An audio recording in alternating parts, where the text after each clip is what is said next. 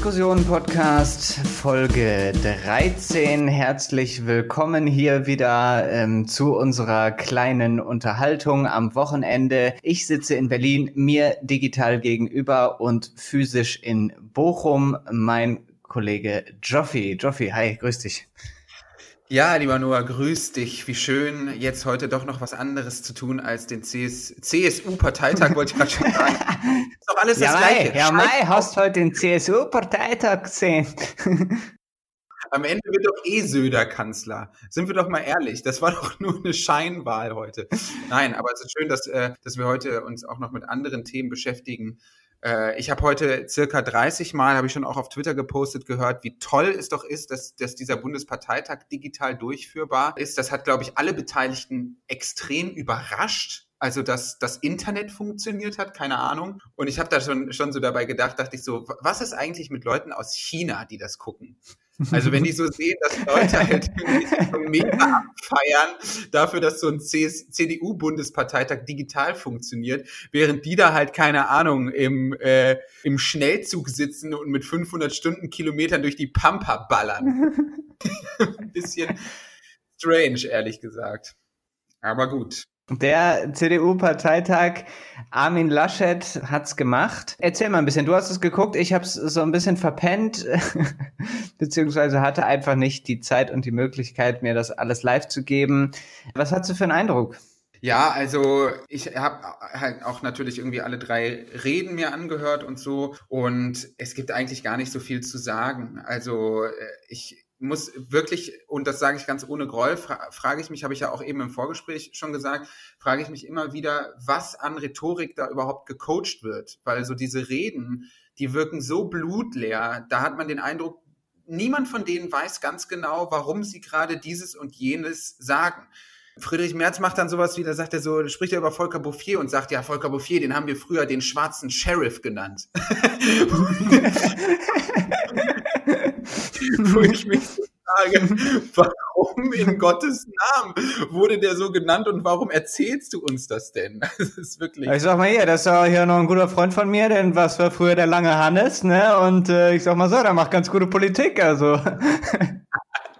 ja, es ist wirklich wirklich manchmal echt so ein Schlendrian-Style gewesen. Zwei Dinge, die mir aufgefallen sind in der Rede von äh, Friedrich Merz, die sehr viel aussagen auch über sein Politikverständnis, ist einmal, dass er sagte, also natürlich haben wir mit der SPD, der FDP und den Grünen prominente politische Gegner, aber mit Gegnern kann man sprechen. So, das sind nicht unsere Feinde. Was er damit ja eigentlich ergo sagt, ist, die Linken und die AfD sind unsere Feinde. So, also auch da hast du wieder so dieses klassische konservative mit links und rechts werden wir sicherlich nichts tun. Und dazu passt auch diese Aussage, dass er dann irgendwann sagte, und auch ja, hat man ja auch bei Twitter dann nochmal gesehen, diese Äußerung, dass er sagte, eine Stimme für die AfD ist eine halbe Stimme für Rot-Rot-Grün. Das ist sowieso mein Eindruck, der, den ich so habe in Wahlkampfzeiten, dass es eigentlich viel mehr um Bündnisse geht. Es geht um irgendwelche Koalitionen und weniger um Politik. Und das. Ähm der Mitte-Extremismus. Wir bleiben einfach an der Macht und verwalten das hier alles durch. Eigentlich soll der Bürger uns überhaupt nicht mehr reinreden. Der soll überhaupt nichts anderes mehr wollen. Der soll einfach nur different shades of grey wollen.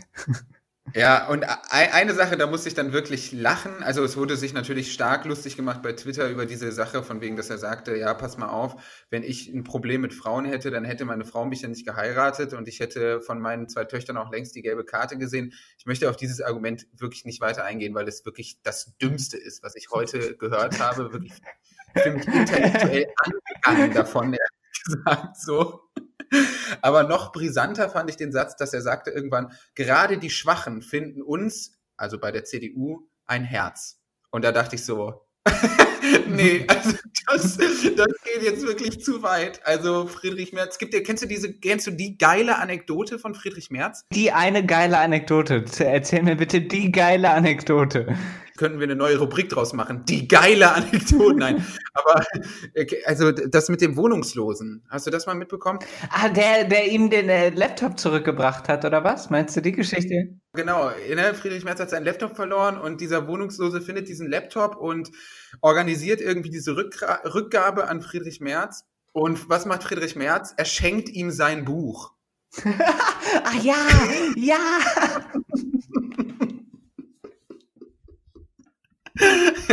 er schenkt diesem Wohnungslosen sein Buch und äh, ich muss es gerade tatsächlich parallel dazu kurz nachgucken, weil ich nicht mehr weiß, um welches Buch es ging, aber ähm, es war auf jeden Fall nicht das aktuelle ähm, mehr, mehr Kapitalismuswagen ist ja das aktuellste von. Nee, es war äh, nur wer sich ändert, wird bestehen.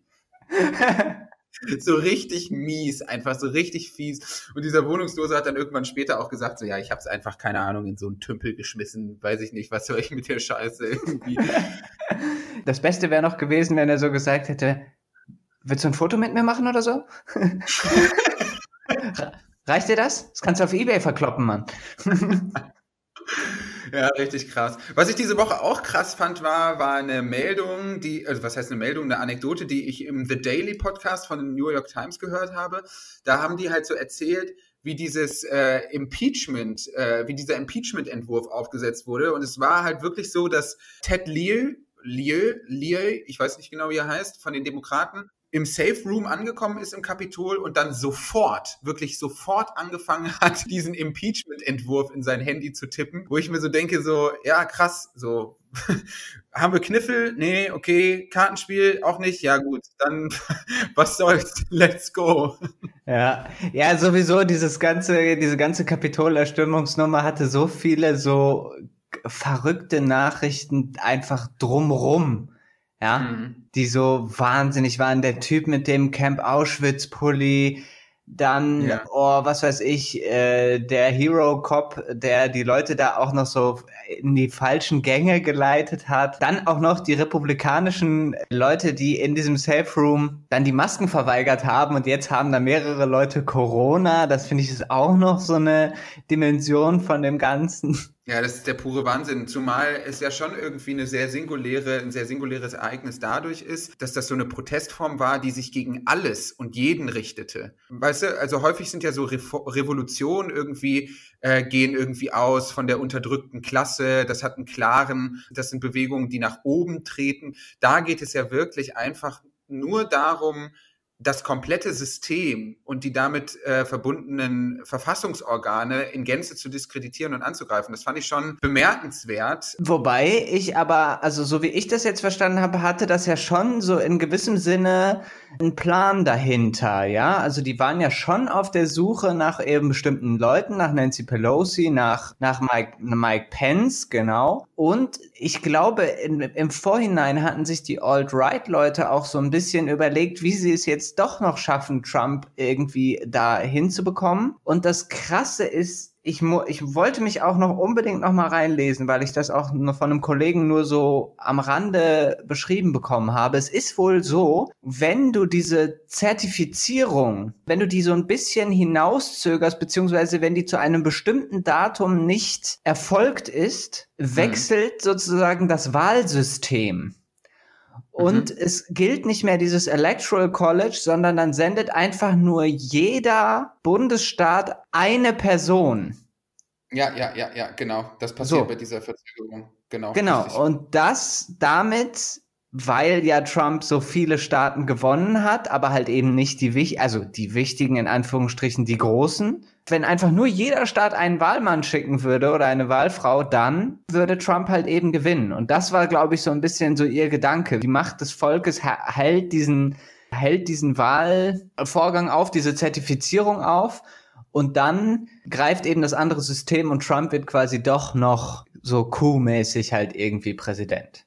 Also, dass das, äh, dass das eine durchaus sehr organisierte Form des Protests oder de, des Gewaltausbruchs war und dass, dass das genauso auch angelegt war vorher, durch auch eine gewisse Form von langfristiger Planung, das steht völlig außer Frage. Der Punkt bei mir war eher, dass ich den Eindruck hatte, das ist irgendwie ein Protest, der sich nicht gegen einen konkreten Ausdruck von Macht richtet, sondern gegen sämtliche Institutionen generell. Wobei man aber dazu sagen muss, um ein bisschen zurückzurudern, aus Sicht der Leute, die da wirklich all in gegangen sind, ist ja gerade wirklich Trump unten so und wird erdrückt vom korrupten Establishment und so und vom ja. Deep State etc. pp. Von daher fühlt sich das für die Leute wahrscheinlich wirklich an wie eine Revolution von unten. Und dazu passt ja auch der enorme Organisationsaufwand und die enorm dichte Kommunikation im Voraus, weil es gibt ja unglaublich viele Telegram-Gruppen, die da wirklich ganz explizit darauf vorbereitet haben, die eingestimmt haben, wo dann, auch das habe ich im The Daily Podcast gehört, wo Leute dann wirklich auch dann so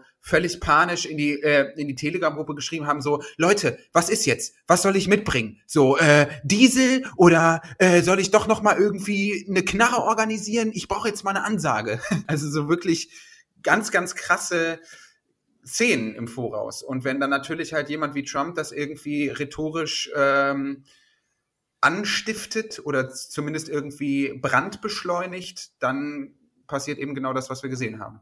Bevor wir richtig einsteigen, ähm, ich weiß, wir haben jetzt noch äh, ein großes Thema da, aber ich würde, bei einer Sache interessiert mich noch deine Meinung. Und zwar habe ich ja ganz, ganz häufig so diesen Vergleich gesehen äh, auf Twitter von Leuten, die gesagt haben, so, also die, diese, die diesen Kapitolsturm genommen haben und das Bild gesetzt haben neben diese, diese Gruppe an Demonstranten, die hier auch beim Bundestag, beim Reichstagsgebäude irgendwie auf den Treppen rumstanden.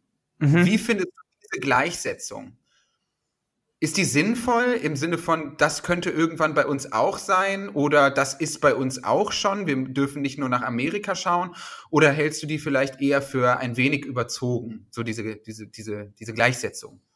Ich glaube, das ist gar keine wirkliche Gleichsetzung im Sinne von, das ist genau gleich schwer, also oder das hat genau dieselbe Intensität, weil es ja natürlich deutlicher ist, dass der Angriff auf das Kapitol irgendwie von der Schwere und von dem, was es medial an Echo gegeben hat und auch was es für eine Bedeutung für das jeweilige Land hat, doch noch mal eben stärker war, noch mal intensiver war, aber es, es sind im Prinzip mehrere Versionen desselben Prinzips, ja, des Prinzips eine relativ angestachelte, kleine, aber sehr radikalisierte Gruppe, die eine bestimmte Institution der Demokratie auch räumlich attackiert.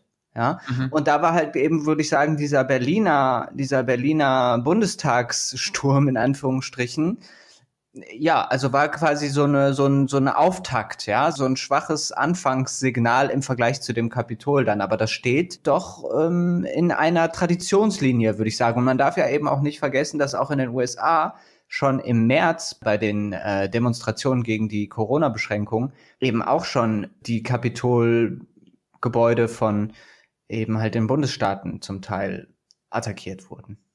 Das scheint wieder irgendwie ein bisschen in Mode zu kommen, sich wieder Gebäude irgendwie vorzunehmen. So würdest du das auch so sehen? Ja, auf jeden Fall. Grundsätzlich ähm, sehe ich das auch so und ich verstehe auch, woran quasi die Bilder aus Amerika erinnern und so, an diese eigene Erfahrung, die hier kollektiv gemacht wurde, die ja durchaus auch sehr pathetisch begleitet wurde. Aber ich fand das als, als, als Vergleich irgendwie dann doch ein bisschen unangebracht. Also ich habe immer den Eindruck, dass man schnell in die Falle tappt, quasi Geschehnisse aus Amerika, sei es jetzt nun mal die Black Lives Matter Bewegung oder eben die Intensität eben jener Ausschreitung mit den Verhältnissen hier in Deutschland zu vergleichen. Und ich sehe da ganz, ganz häufig irgendwie habe ich so den Eindruck, dass dieser Vergleich dann doch irgendwie ein bisschen ins Nichts geht. Und ohne hier irgendwie das Potenzial an VerschwörungstheoretikerInnen oder Rechtsradikalen und Nazis oder eben allem bunte Mischung, ironisch ausgedrückt, ohne das irgendwie runterspielen zu wollen. Aber äh, ich, ich sehe jetzt hier gerade nicht, nicht die Form der Radikalisierung, die wir in den Vereinigten Staaten erleben. Vielleicht sieht es ja bei der Bundestagswahl anders aus. Klar, das ist, da gibt es natürlich Unterschiede, aber also vor allem Intensitätsunterschiede, würde ich sagen. Aber was ich jetzt interessant fand, war, dass ja auch der Bundestagssturm ja ausgelöst wurde von einer, ich glaube, Heilpraktikerin aus der Eifel namens Tamara sowieso, die halt Q-Anhängerin da, glaube ich, war, so wie ich das verstanden habe. Oder zumindest was damit zu tun hatte. Und sie hat ja dann quasi die, den Leuten zugeschrien, Donald Trump wäre in der Stadt, wäre in Berlin und würde jetzt sie von der Merkel-Diktatur befreien. Und jetzt müssten sie nur noch eben ihm das deutlich machen, indem sie auf den Bundestag zustürmen. Und ich finde also, die, die, äh, die, Ähnlichkeiten sind frappant. Die sind da, da will ich dir, da will ich gar nicht gegenreden. Aber dann haben wir das auch nochmal ein wenig elaboriert und können jetzt ja mit dem Thema anfangen, das wir eigentlich besprechen wollen. Es ist dann schon in gewisser Weise eine Mischbatterie aus verschiedenen kleineren Themen, äh, die wir ein wenig abhandeln wollen. Und der Auftakt soll Friedrich Merz sein, aber eigentlich nicht die Figur Friedrich Merz. Mich stört das ja sowieso, dass wir so viel über Figuren sprechen, sondern eher ein Tweet von Friedrich Merz, den ich jetzt gerade ganz kurz wiedergeben möchte, nämlich mhm. Zitat, einerseits hat der Finanzminister genug Geld für alle Projekte, andererseits will er eine neue Neidsteuer auf höhere Einkommen. Das passt nicht zusammen. Nach Corona müssen wir Kassensturz machen, aber die Steuer- und Abgabenbelastung ist bereits sehr hoch. Ja, das hat Friedrich Merz nicht nur getwittert, sondern wohl, glaube ich, auch bei Markus Lanz gesagt. Und das ist doch eine sehr, sehr interessante Formulierung. Also, um quasi mal dieses, äh, diesen März-Sprech aufzulösen mit Hashtag Neidsteuer ist eine Besteuerung von Vermögen gemeint. Mhm. Das finde ich so interessant, dass man das bei Liberalen und Libertären immer so häufig hört, dass wenn äh, eine höhere Besteuerung von Reichtum gefordert wird, dass das Neid als Grund haben muss. Also eben ein sehr niederes eine niedere Gefühlsregung, sage ich mal. Das ist natürlich ein, ja, auf Neudeutsch würde man sagen, Framing, was das Gegenüber total delegitimiert und als irgendwie, ähm, ja, irgendwie so schlechten Menschen dastehen lässt. Eigentlich ist es in einem Wort trotzdem ein Ad hominem-Argument. Ja, absolut. Ich muss auch ehrlich sagen, ich bin überhaupt nicht neidisch auf Friedrich Merz. Generell sehr selten, dass ich neidisch bin auf Reiche. Also ich habe so überhaupt nicht das, so, so die Reflexe sozusagen, ach, wenn ich mir nur auch ein SUV leisten könnte. Ach, wenn ich nicht auch in der 15-Zimmer-Villa am Stadtrand von Düsseldorf wohnen könnte. Das gibt es einfach nicht bei mir. Ich frage frag mich, ob es das überhaupt so gibt, diesen Neid. Also, das, also, weißt du? Ich bin auch nicht neidisch auf am Ende den Besitz. Also, wenn ich jemanden sehe, der irgendwie mit so einer mega teuren Karre irgendwie vorgefahren kommt, da habe ich auch nie das, was du auch meintest, so dieses so, boah, jetzt den Lamborghini hätte ich auch gerne. Was ich machen würde, ich würde den Lamborghini verkaufen und, äh, weißt du, und mit dem Geld gucken, was ich dann veranstalte. Aber was ich, was man natürlich sich schon wünscht, ist, wo man vielleicht auch wirklich neidet, aber wo der Neid vielleicht ja auch gerechtfertigt ist, ist die Sorglosigkeit, die halt mit Reichtum einhergeht. Ist ja, ist auch so interessant. Ich habe mal bei Wikipedia geschaut und es, äh, Wikipedia unterteilt den Begriff in destruktiven Neid und konstruktiven Neid. Ganz kurz daraus. Konstruktiver Neid kann zweierlei bedeuten. Wohlwollende, bewusst geäußerte Anerkennung des Vorteils der beneideten Person. Dies ist insbesondere bei grundsätzlich positiver Grundeinstellung der beneideten Person gegenüber möglich. Es besteht im Allgemeinen keine Absicht, die Ungleichheit zu beseitigen, in vielen Fällen, weil dies aussichtslos ist. ich finde es äh, äh, interessant. Ich finde, ähm, Neid bedeutet ja irgendwie auch in der Wortherkunft, zumindest Wikipedia beschreibt das so, Neid bezeichnet den Wunsch der neidenden Person selbst über mindestens als gleichwertig empfundene Güter materieller oder nicht materieller Art wie die beneidete Person zu verfügen.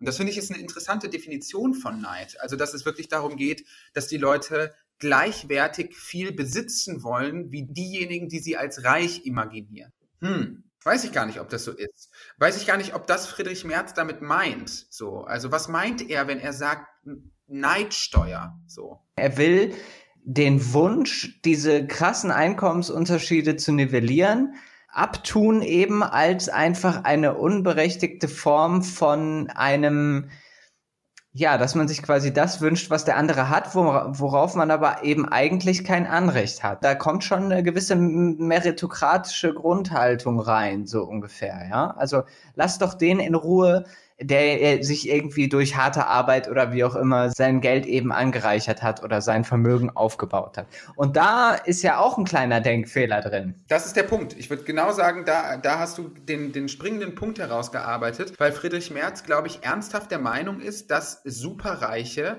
also wirklich obszön Reiche, sich diesen Reichtum erarbeitet, ergo verdient haben. Ja. Das ist schon sehr, sehr interessant, weil das zeugt ja durchaus irgendwie auch von einer gewissen Religiosität.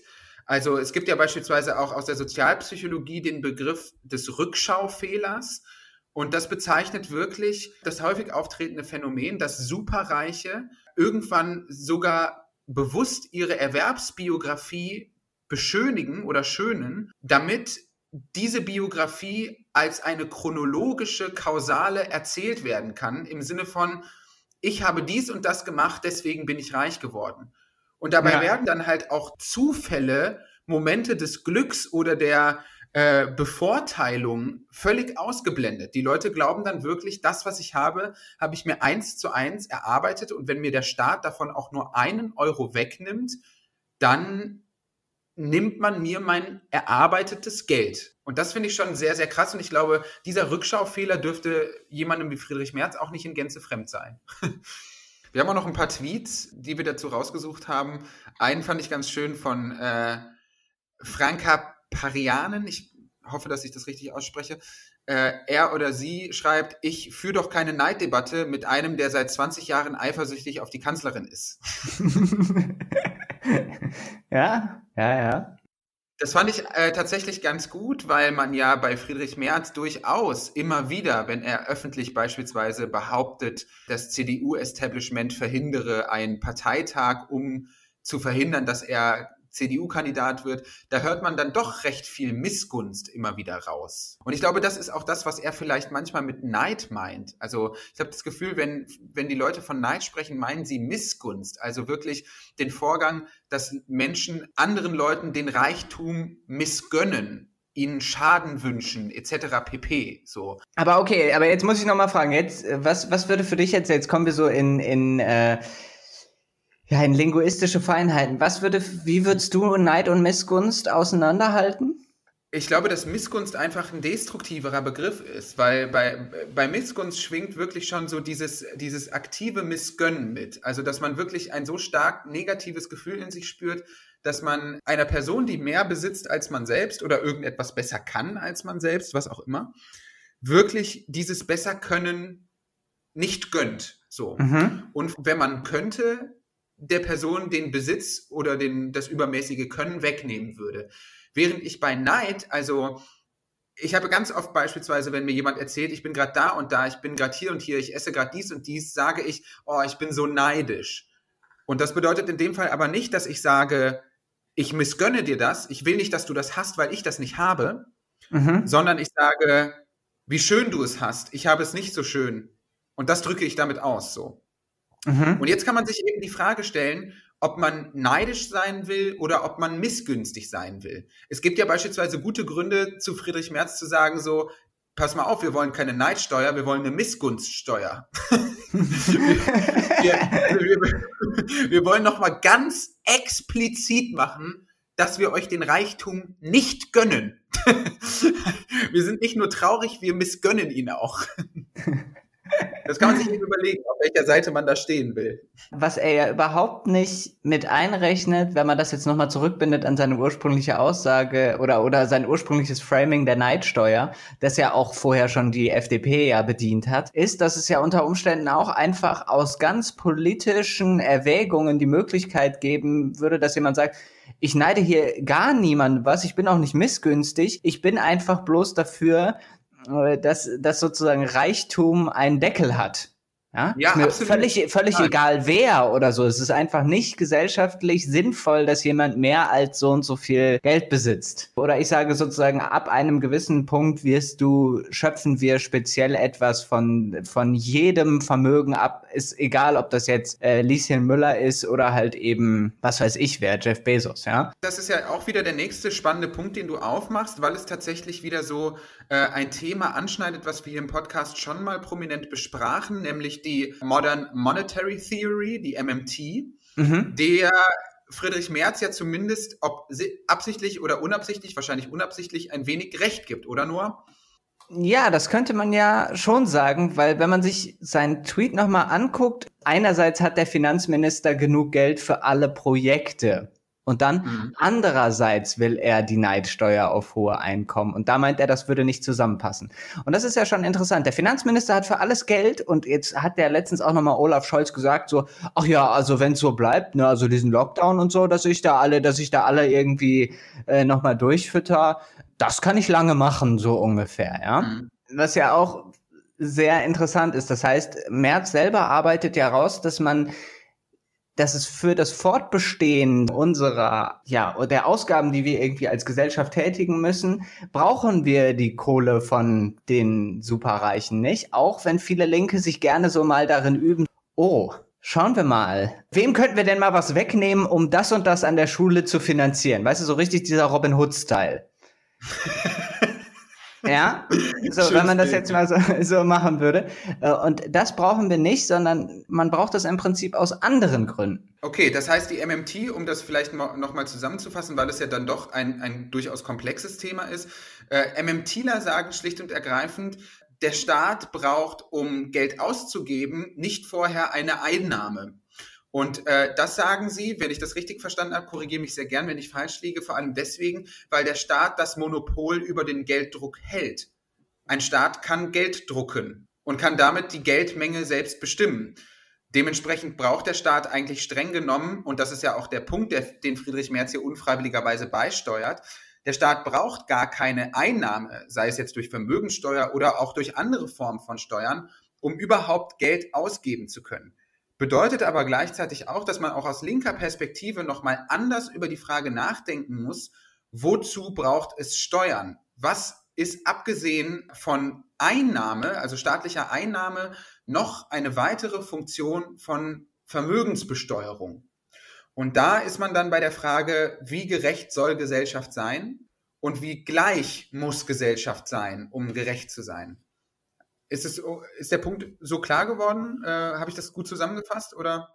Ja, ja, absolut, genau. Also es verschiebt sozusagen den, den Fokus, aus dem heraus Steuern betrachtet werden, oder nee, die Perspektive, aus der heraus Steuern betrachtet werden, etwas, weil es eben wegkommt von dieser Logik, wie du das eigentlich auch ganz gut beschrieben hast. Ein Staat muss erst einmal etwas einnehmen, um es dann ausgeben zu können. Die MMT zäumt das Pferd sozusagen von der anderen Seite auf und sagt, die Schulden, die man immer sieht, weil man auch so diese Schuldenuhr hat und so, ne, so und so viel Milliarden und so weiter und so fort. Es ist im Prinzip das Geld, was im Umlauf ist, weil der Staat es ausgegeben hat, in Anführungsstrichen. Um das nochmal vielleicht ganz kurz zu, zu beleben, äh, es ist ja gut, Sachen auch manchmal zu, zu wiederholen. Die MMTler sagen ja beispielsweise auch, dass der Staat, dass der Staat Geld überhaupt erst dadurch schafft, dass er sagt, ich nehme die Steuern in Geld.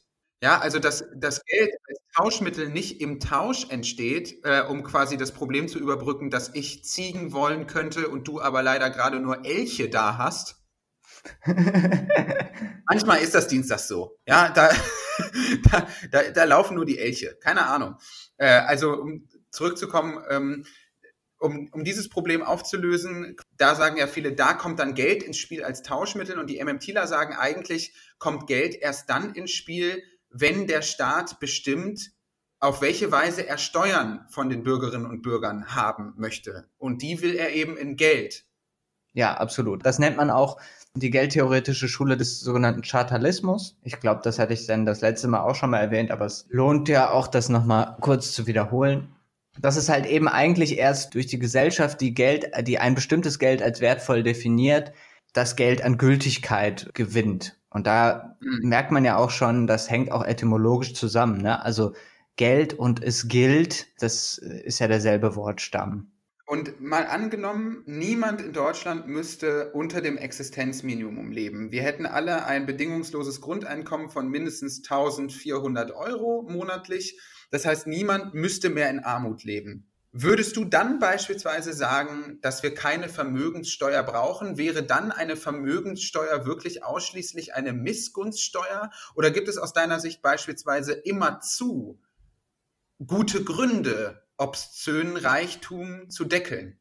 Ich würde das schon sagen, weil, weil so riesig viel akkumuliertes Kapital eben halt, ich sag jetzt mal, ja, das soll jetzt irgendwie nicht irgendwie so, so komisch klingen, aber in gewissem Sinne eigenmächtig wird, ja. Und auch, glaube ich, einfach aus Gerechtigkeitsgründen. Es ist einfach nicht, nicht gut, wenn es so eine Gruppe, eine abgesonderte Gruppe von Superreichen gibt, deren Superreichtum ja auch noch mal was anderes ist als der Reichtum der Normalreichen. Das ist ja auch nochmal. Der Reichtum der Normalreichen und der Reichtum der Superreichen. Zwei Folgen von Disneys große Pause. Ich weiß gar nicht mehr, wo ich das letztens gelesen habe, aber ähm, Jeff Bezos hat ja ungefähr 180 Milliarden und die Leute haben Probleme zu erfassen, was für ein riesiger Unterschied zwischen 180 Milliarden und 180 Millionen ist. Stell dir mal vor, jemand würde zu Jeff Bezos kommen und sagen, hey Jeff, mir geht's so scheiße und du hast so viel Kohle. Ganz ehrlich, gib mir doch einfach mal eine Million Dollar. Mhm. Dir tut's doch nicht weh und für mich wäre es einfach mega geil. Komm, eine Million, mhm. du hast so viel Kohle. Und Jeff mhm. Bezos hat einen richtig entspannten Tag, hat richtig die Spendierhosen an und sagt, okay, sag mal kurz deine IBAN, hier eine Million. Ja? Gib mal PayPal-Link. Gib mal PayPal-Link, ich schieb dir mal kurz eine Million rüber. Okay, und der macht das. Und jetzt kommt jemand zu diesem frisch gebackenen Millionär und sagt, du wurdest doch gerade von Jeff Bezos so cool behandelt, willst du mich nicht genauso behandeln, wie Jeff Bezos dich behandelt hat? Willst du nicht mir genauso viel von deinem Vermögen jetzt abgeben, wie Jeff Bezos dir von seinem gegeben hat? Und der neue Millionär sagt wirklich, ja komm, ich mach das. Und weißt du, wie viel er ihm dann gibt? Ungefähr 5,50 Dollar.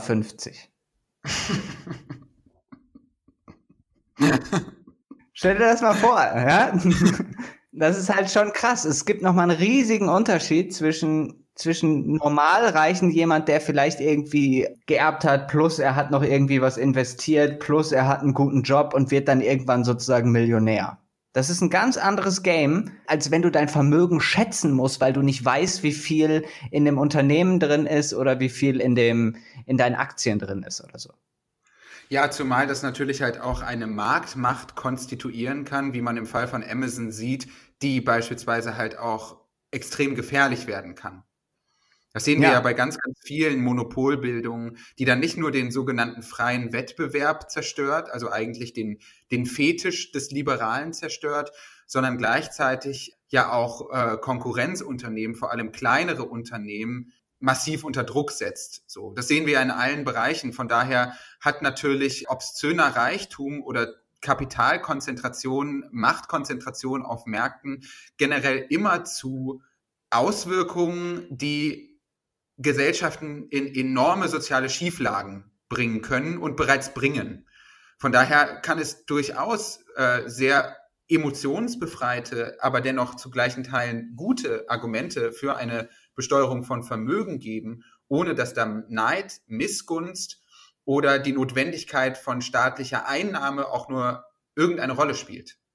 Mhm, ja, genau. Eben, es kann einfach sein, dass, dass sich jemand einfach um eine gesellschaftliche Balance bemühen will und aus diesem Grund solchen obszönen Reichtum nicht dulden möchte, weil es ab irgendeinem gewissen Punkt ein Problem darstellt. Das ist halt wie, als wenn du, ja, ich weiß nicht, wie in so einem Sonnensystem, wenn es da plötzlich irgendwie einen riesigen Planeten gibt, der immer weiter wächst und immer andere Planeten weiter zu sich zieht, so ungefähr Mhm. Irgendwann geht dir das, geht dir, glaube ich, äh, dann dein, dein Sonnensystem im Arsch.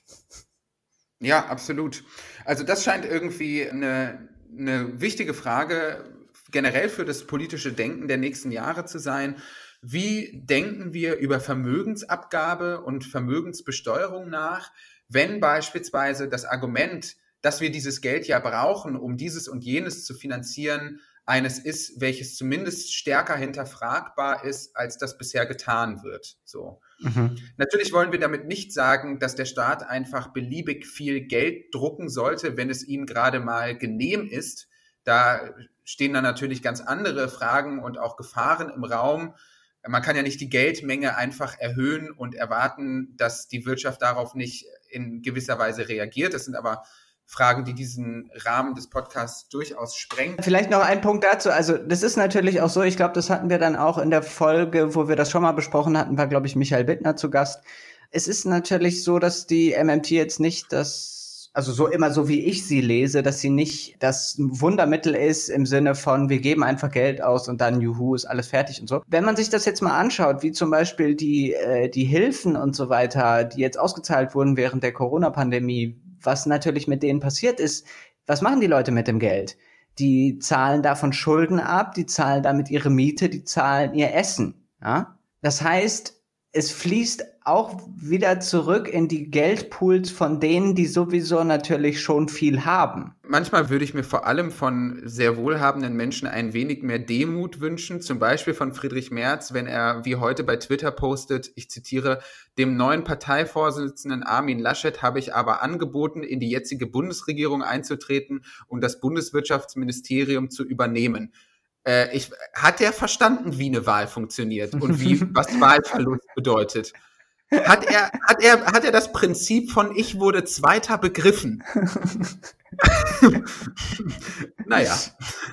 Dass die CDU unter Umständen mal aus der Regierung rausfliegen könnte, scheint ihm auch nicht Der Posten scheint schon fest an die CDU vergeben, egal was passiert. Das ist eine Kritik, die wir aber wirklich auch gegenüber Linksliberalen an den Mann, an die Frau und an Menschen, die sich dazwischen definieren, bringen können, weil äh, das ist ja auch so ein bisschen das, was Wolfgang M. Schmidt kritisiert hat in dem einen Tweet, den du auch noch rausgesucht hast. Willst du ihn vielleicht gerade mal verlesen? Er retweetet äh, wiederum einen Tweet von äh, einer Userin namens Jule Wasabi, äh, die dann ein Bild von Laschet, Merz und Röttgen postet und dazu schreibt, ich möchte einfach in einem Land leben, in dem die Auswahl größer ist als das hier.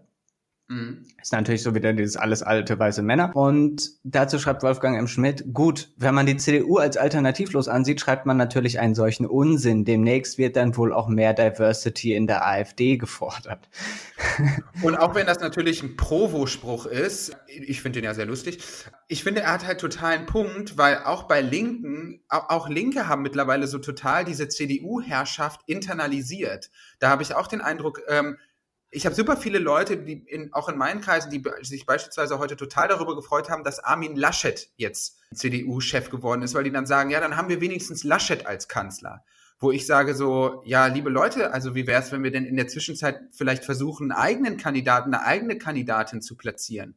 So, es gibt ja durchaus auch noch andere vielleicht nicht ebenso aussichtsreiche Kandidatinnen und Kandidaten, aber zumindest kann man mal darüber sprechen, dass es bei den Linken auch mit Annalena Baerbock eine durchaus extrem kompetente Politikerin gibt, so. Und ich finde auch die, äh, die Vorschläge. Aber mal, sie ist doch bei den Grünen. Ja, stimmt, Entschuldigung, ja klar, versprochen. Entschuldigung, was ja, habe ich, ja, okay. hab ich gesagt? Was hab ich ja, gesagt? Du meinst einfach im linken Lager, ne? Du hast gesagt bei den Linken. Ja, ja, ja, ja, ja. Ich meine bei den Grünen, ich meine, äh, aber ich zu, zum linken Lager würde ich, würde ich Annalena Baerbock gar nicht zwangsläufig zählen, aber bei den Grünen, Annalena Baerbock hat ja schon gesagt, sie würde auch äh, mit Friedrich Merz koalieren. Keine weiteren Fragen, ehrlich gesagt. ähm, aber nein, ich, jetzt aber auch nochmal zu den Linken. Da gibt es ja auch mit Janine Wissler beispielsweise auch eine Kandidatin, die aus meiner Sicht auch ein bisschen mehr in den Vordergrund gerückt gehört. Und das finde ich immer so schade, dass man sich auf dieses Pferderennen äh, der CDU auch innerlich so stark einlässt und dann auch so, so erleichtert ist, wenn es dann Laschet geworden ist. Ich will ja. jetzt gar nicht die Gefahr, die Gefahr, die von einem Friedrich Merz ausgeht, äh, unterschätzen. Da gibt es auch eine Podcast-Folge vom Wohlstand für alle Podcast, eben mit Wolfgang M. Schmidt und Ole Nymon, die ein bisschen erklären unter, unter dem Frame, warum Friedrich Merz so gefährlich ist, was an dieser ordoliberalen, ultraliberalen Politik so gefährlich sein kann, vor allem für arme und kranke Menschen. Aber so diese Überkonzentration, manchmal frage ich mich, ob es das sein muss. Ja, äh, aber um unser, unser Thema Superreichtum noch ein wenig aufzunehmen und noch mal ein bisschen weg von der CDU zu kommen, was ich gerne noch heute anbringen wollte, war, dass ja Elon Musk jetzt äh, neuer reichster Mensch der Welt ist. Ja, der Diskussionen-Podcast gratuliert natürlich von Herzen. Wir freuen uns mit dir, Elon. Ähm, wir waren ganz erleichtert. Endlich, wir haben Tausi auf dich gesetzt. ja, Elon Musk ist jetzt der reichste Mensch der Welt, oder was? Ja, so habe ich das jetzt zumindest verstanden, beziehungsweise er liefert sich gerade so ein Kopf-an-Kopf-Rennen halt eben mit Bezos. Er ist aber wohl eigentlich schon irgendwie so ein bisschen, bisschen weiter, so wie ich das jetzt mitbekommen habe. Und der Typ ist ja auch, also es ist ja schon wirklich special. Ja, vor allem, äh, das, das sei, bevor wir jetzt einige Punkte ergänzen, noch gesagt, er wird vor allem in so tech-affinen, liberalen Szenen extrem gefeiert.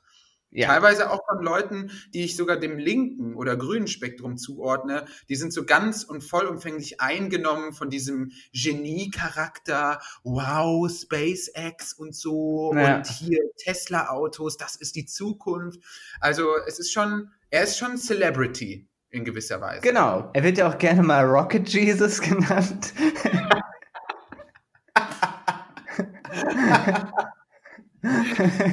ja, das, wenn ich ein Bild von ihm sehe, das ist auch meine erste Assoziation. Rocket Jesus, das ist.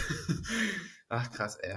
Und ja. bei dem passiert jetzt genau das, was du ja auch jetzt gerade eben beschrieben hast mit dem, wie heißt das nochmal? Rückschau? Rückschaufehl? Rückschaufehler? Rückschaufehler. Der, okay, der Rückschaufehler. Weil es da auch wirklich so Sachen gibt, so, ey, er hat es irgendwie ganz alleine geschafft, so der Erfinder, der Daniel Düsentrieb unserer Zeit, Elon Musk. Und super viele Leute vergessen einfach, dass sein Vater eine fucking, ich glaube, Diamanten oder ist Emerald-Mine sozusagen hatte in Südafrika während der Apartheid. Aber alles immer so, yeah, Elon Musk, der Selfmade Man, ist ein bisschen so, mm, nope na, nicht ganz. Ganz kurz, eine ganz kurze Frage dazu, weil das so interessant ist, was du sagst. Was glaubst du, woher kommt diese narrative Lust am Self-Made Businessman? Also was reizt überhaupt des Menschen Herzen danach, sich eine solche traumhafte Biografie als so großartig vorzustellen? Was ist daran so besonders an diesem Bild Self-Made Man? Boah, Puh. Ja, ich glaube, es hat natürlich was Männliches, ne? Es hat sowas Viriles, jemand, der sozusagen auf eigenen Beinen steht, unabhängig ist. Das ist ja, glaube ich, für viele, vor allem Männer, glaube ich, ein krasser Traum, so ungefähr. Sozusagen, ich bin der, an den sich die anderen anlehnen müssen. Früher hat so das noch ganz klar hier, so äh, Weib und Kind sind von mir abhängig, aber ich stehe hier alleine auf festem Boden. Naja, und dann glaube ich.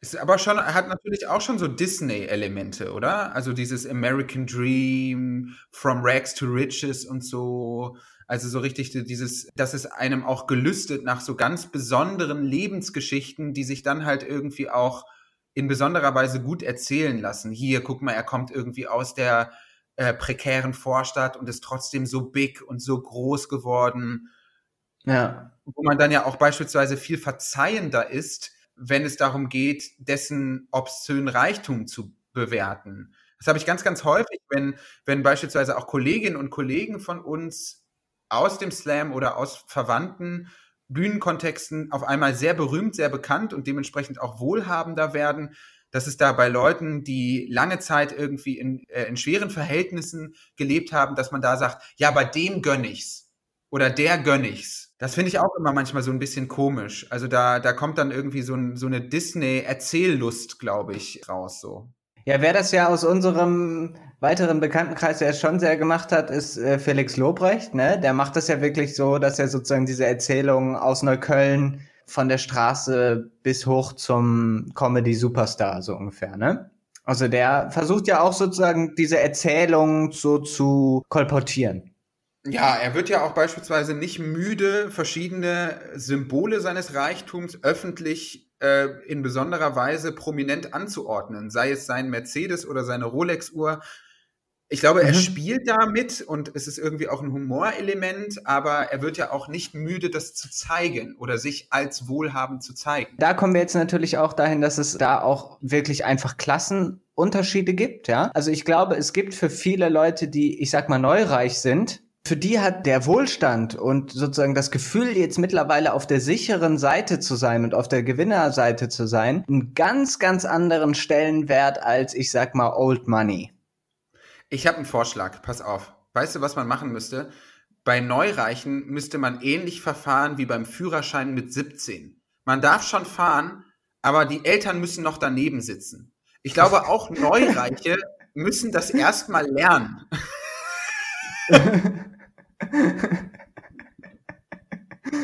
Du kannst ja mal bei Felix anrufen und sagen, so, jetzt setzt sich noch mal dein Vater hier schön neben dich. ja, ja. Aber zurück zum Thema würde ich sagen, ähm, Elon Musk. Elon Musk, ja. Ähm, er ist auch schon ein problematischer Dude, kann man schon genau, sagen. Genau, und ist halt auch einfach ein problematischer Typ, weil er so eine Art, äh, ja, er ist einfach dieses Libertäre, was der da feiert äh, und auch äh, abzieht, ist einfach wirklich heftig. Ne? Also er hat ja dann Gavin Newsom, äh, dem Gouverneur von Kalifornien, einfach auch öffentlich gedroht, dass er mit seiner Firma einfach weggeht, wenn, ähm, wenn die Corona-Beschränkungen nicht aufgehoben werden. Mhm. Und das ist natürlich schon so ein bisschen so, puh, okay, also hier hast du mal wirklich so schwarz auf weiß die, die Wirtschaft, die versucht, die, die Politik zu erpressen. Das gelingt ja auch häufig. Also es muss ja beispielsweise nicht erst zu einer Zurücknahme von Corona-Maßnahmen kommen, um dem sehr viel Macht zu geben. Schau mal an, seit wie vielen Jahren Deutschland sich davor scheut, eine vernünftige Unternehmenssteuer einzuführen, weil man eben ganz genau weiß, wenn Unternehmen hier sehr viel Steuerabgabe zahlen oder angemessen Steuerabgabe zahlen, dann sind sie weg. Also die Wirtschaft ja. hat de facto diese Macht, Regierungspolitik aktiv zu beeinflussen. Dessen ist sich auch Elon Musk durchaus extrem bewusst, ja. Und ich meine, er baut ja jetzt auch hier in, in Brandenburg auch seine Gigafactory da für Tesla. Und da waren die Leute aus Brandenburg super heiß drauf, ne? Und auch aus Berlin, klar. Äh, da gibt es dann Arbeitsplätze und so. Und der ist sich dessen schon sehr bewusst, was er da für eine Macht hat über einzelne äh, Regierungen und einzelne lokale Verwaltung. Gewerkschaftsbildung will er natürlich bei Tesla in Brandenburg, bei seinem äh, Brandenburg-Werk für Tesla natürlich nicht. Da hat er keinen Bock drauf. Gewerkschaften, ja, nee. oh nee, puh. Stressig auch, stressig. Kann so ja nicht gehen. Das, das machen wir nicht. Das Oberheftigste eigentlich, er braucht natürlich für seine Produktion, braucht er irgendwie Lithium. Ich weiß gar nicht mehr, Batterien für seine Autos oder wie auch immer. Und da hat er wirklich versucht, auch, also jetzt nicht eher aktiv, aber sozusagen die, die, ähm, die amerikanische Regierung hat dann versucht, Evo Morales in Bolivien aus dem Amt zu drängen. Und er fand es irgendwie super geil, weil er dann sich da halt irgendwie die Verträge rausholen wollte und die Schürfrechte. Und ähm, naja, dann gab es eine Neuwahl. Morales ist der äh, war bis 2019, November 2019 der Präsident Boliviens. Über den Typen sprechen wir. Sei vielleicht noch ganz kurz. Genau, und Evo Morales halt eben sehr link, äh, linker, ich glaube sozialistischer Politiker sogar. Und ja, der wurde dann halt danach wiedergewählt und hat dann halt eben diese Minen da äh, verstaatlicht. Und dann war natürlich Elon Musk quasi der Trottel des Internets. Aber vorher kann man ja vielleicht noch mal, er ist ja auch selber bei Twitter, Elon da einmal ein Bild von einem, ja, von einem kleinen Twitter-Austausch und zwar hat dann ein User namens Armani geschrieben, uh, you know what wasn't in the best interest of people? The US government organizing a coup against Evo Morales in Bolivia so you could obtain the, lit the lithium there. There. So. Dann hat Elon Musk einfach darunter geschrieben, we will coup whoever we want. Deal with it. Wir können einfach jede Regierung absetzen mit einem Coup, die wir, die wir wollen. Und das finde ich ist einfach so viel, also so viel Arroganz muss man erstmal, also muss man erstmal öffentlich, öffentlich ausstellen, oder? Also ist doch heftig. Arroganz ist für mich ja immer der unangenehme Unterschied zwischen einem erzählten Zustand und einem tatsächlichen Zustand. Aber bei Elon Musk ist ja das wirklich der tatsächliche Zustand, dass er sich das leisten kann. Also wenn ich sowas sehe, wie krass die Politik teilweise halt auch dem Ruf der, der Wirtschaftsbosse folgt, dann frage ich mich halt schon an der einen oder anderen Stelle, ob nicht äh, die ein oder andere Angst von Menschen, die in die Verschwörungstheorie leider abgerutscht sind, anstatt vernünftige Politik zu machen, dass quasi die ganze Politik von der Wirtschaft gelenkt ist. Ich kann so diesen Eindruck manchmal verstehen. Nicht, mhm. dass ich in irgendeiner Weise irgendeinem antisemitischen Klischee auf den Leim gehe im Sinne von, es gibt einige wenige Superreiche, die uns alle kontrollieren und an äh, seidenen Fäden steuern und so. Keinesfalls. Aber der Einfluss des Silicon Valley und andere von und, und anderer Superreicher auf tatsächliche politische Vorgänge ist doch eklatant. Und wenn dann beispielsweise in Bolivien dem widerstanden wird, dann kann man das, glaube ich, als aufgeklärte Person nur gut finden, ehrlich gesagt. Absolut.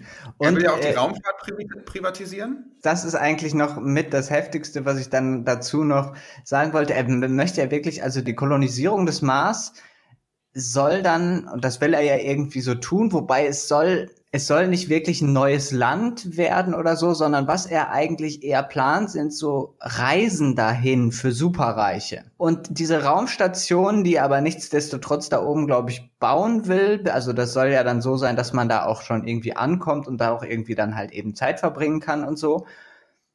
Die sollen halt eben unabhängig von irdischen Gesetzen sein. Also er will quasi so eine Art neuen Wild Wild West da oben bauen, wo eben irdische Staaten nichts mehr zu sagen haben. Und das ist schon wirklich so, dass sich der Kapitalismus dann, also bis was heißt der Kapitalismus, das ist jetzt auch wieder so ein riesiges Wort, aber er als Vertreter dieses Silicon Valley Tech Kapitalismus mhm. sich dann halt eben rausnehmen will, äh, selber gesellschaftsbildend zu sein. Ja, ja, ja, das ist natürlich auch krass. Ich meine, es gibt ja beispielsweise auch an anderer Stelle immer wieder Beef, nämlich auch zwischen Donald Trump und Jeff Bezos, oder? ja. Ja, ja, ja, wo du das gerade gesagt hast mit den Verschwörungstheorien in Anführungsstrichen. Wenn ich jetzt so Trump-Supporter wäre und dann mitbekomme, dass die Washington Post, die von Jeff Bezos besessen wird, dass die so gegen meinen Präsidenten agitiert, dann würden bei mir auch die Alarmglocken irgendwie schrillen, oder? Wie siehst du dieses Verhältnis von Washington Post, Jeff Bezos und Trump? Also absolut. Äh, ich meine, ich weiß gar nicht, welche, welche Medien noch in Besitz von Jeff Bezos sind, aber es ist, glaube ich, noch mehr, oder? Gehören dem nicht noch weitere Zeitungen? Die Washington Post ist auf jeden Fall sein Aushängeschild. Die hat er mal irgendwann mal so nebenbei eingesackt für 250 Millionen. Ich finde das grundsätzlich problematisch, dass die Washington Post äh, Jeff Bezos gehört. Und dementsprechend kann ich beispielsweise auch so diesen, ne, also die Washington Post ist ja so richtig dieses Lamestream-Media, was Donald Trump dann meint, so, ne? Also irgendwie das gesteuerte Zeitung halt irgendwie. Und ich meine, wenn das, wenn gleich das natürlich Unsinn ist und die Spaltung in Amerika weiter vorantreibt, so finde ich beispielsweise die Tatsache, dass die Washington Post Jeff Bezos gehört, absolut auch kritikwürdig und auch problematisch. Das ist ja, das ist schon quasi ein Kampf von einem Superreichen gegen den anderen Superreichen, so ungefähr, ne? Und da jetzt dann quasi, weil die Washington Post beziehungsweise Bezos in Anführungsstrichen auf der richtigen Seite ist, mh, hm, da dann jetzt sozusagen der, davor die Augen zu verschließen, dass das am Ende auch plutokratische Elemente hat, wenn eine solche Zeitung in dem Besitz von einer so mega reichen Person ist. Ja, ich glaube, davor die Augen zu verschließen, ist eben dann auch nicht richtig. Das sehe ich auch so. Das sind eigentlich alles so, ähm, so Strukturen, die man, die man angehen müsste. Das ist auf jeden Fall so. Einfach nur, um das Vertrauen auch wieder wirklich von der eigenen Seite auch mehr zu fördern. Weil man kann jetzt nicht irgendwie aus Sicht etablierter Politik ständig nur sagen, oh, oh, oh, oh, oh diese bösen Leute, die ihre, ihre strangen Fantasien verbreiten die Politik muss ganz grundsätzlich überall, ob in der EU oder in den Vereinigten Staaten und in China ist es sowieso nochmal eine ganz andere Geschichte, deutlich transparenter werden und es muss den Menschen mehr klar werden, was eigentlich warum passiert. Ja, und es ist halt eben auch irgendwie ein komischer Zustand, wenn die ganze Zeit sehr einflussreiche Menschen wie, was weiß ich, Mark Zuckerberg, äh, eben Jack Dorsey von Twitter, diese ganzen Chefs von so sehr, sehr, also global operierenden Unternehmen, die halt eben sehr, sehr viel Einfluss haben, wenn die die ganze Zeit so sagen, nee, nee, Politik ist nicht unsers, machen wir nicht. Und dann merkst du aber ah, hintenrum total. Also das finde ich ist, eine, ist ein Zustand, der ist irgendwie, das ist ja einfach intransparent, wie du schon gesagt hast. Das, damit sind wir eigentlich quasi durch, oder? Ja, ich würde auch sagen, wir halten es äh, mal ein bisschen knapper jetzt diese Woche und die nächsten. Wir probieren das mal aus, uns so ein bisschen auf ein Thema zu kaprizieren und das dann aber dafür in ein bisschen mehr Umfang und mit ein bisschen mehr Werf ähm, ja, zu porträtieren und durchzusprechen? Es wird ein, es wird ein interessantes Jahr, glaube ich, äh, 2021. Die Bundestagswahl kommt ja auf uns zu, die werden wir natürlich hier auch im Podcast Gutes geht begleiten. da freue ich mich natürlich schon sehr drauf und mal sehen, ob die Union ihre Zustimmungswerte von Mitte 30 Prozent so halten kann. Da bin ich auch sehr gespannt. Vor allem jetzt mit Laschet. Also ich, es ist schon irgendwie ein bisschen strange, dass der Politiker, der sich wirklich schon mit am inkompetentesten gezeigt hat in dieser Pandemie, finde ich, äh, jetzt an der Spitze der CDU steht. Also da, ich bin gespannt, was daraus noch so folgt und wie er sich so schlägt. Also seine Dankesrede, die ich da gehört habe, dachte ich wirklich so, also wie kann man denn ich hatte das Gefühl, er hat sich nicht mal gefreut.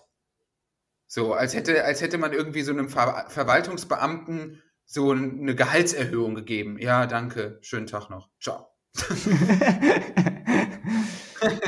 irgendwie komisch. Irgendwie komisch. Ja, ja, ja, vielleicht haben wir bald hier äh, ihn als Kanzler und Merz als Finanz- oder Wirtschaftsminister. Oh mein Gott, naja. Ich bin ja für Rot-Rot-Grün. Ich weiß gar nicht, was das Problem daran sein soll. Ich bin ja total ich bin total okay damit. Ich bin überhaupt nicht so, dass ich sage, ja, mit den Grünen, dieser bescheuerten Mittepartei, mit denen will ich jetzt auch nichts mehr zu tun haben. Klar, da gibt es viele Dinge zu, zu kritisieren, aber mal so eine rot-rot-grüne Regierung, das würde ich schon gerne mal ausprobiert sehen. Ich fände es auch mal interessant, wenn irgendwann mal zu meinen Lebzeiten die CDU noch mal aus dem Sattel gehoben würde. Ja, absolut, absolut. Da würde ich mich, da genau dann, dann, da bin ich missgünstig. Missgünstig bin ich aber allerdings nicht äh, gegenüber den zwei Menschen, die uns auch in dieser Woche finanziell unterstützt haben. Das möchte ich natürlich dann noch äh, vorlesen. Herzlichen Dank an Theresa und Katharina, die jeweils Geld überwiesen haben, damit dieser Podcast arbeiten kann. Das könnt ihr natürlich auch gerne weiterhin tun, wenn euch die Inhalte und die Aufbereitung gefallen. paypal.me slash Diskussion. Anmerkungen und Kritik sind auch immer erwünscht. Ihr könnt uns jederzeit Sprachnotizen schicken, die wir auch gerne aktiv in den Podcast einbinden. Meldet euch einfach dazu und ja, gibt es noch was zu sagen, Noah? Ja, Grüße gehen noch raus an meinen Onkel Heribert und damit. Äh, und dann mal zurück ins Studio, ne? zurück nach Mainz, ne? Ja, genau. ja, dann, dann sei es so. Ich äh, wünsche dir noch einen schönen Abend und wir hören uns nächste Woche. Das tun wir. Bis bald. Tschüss. Bis bald.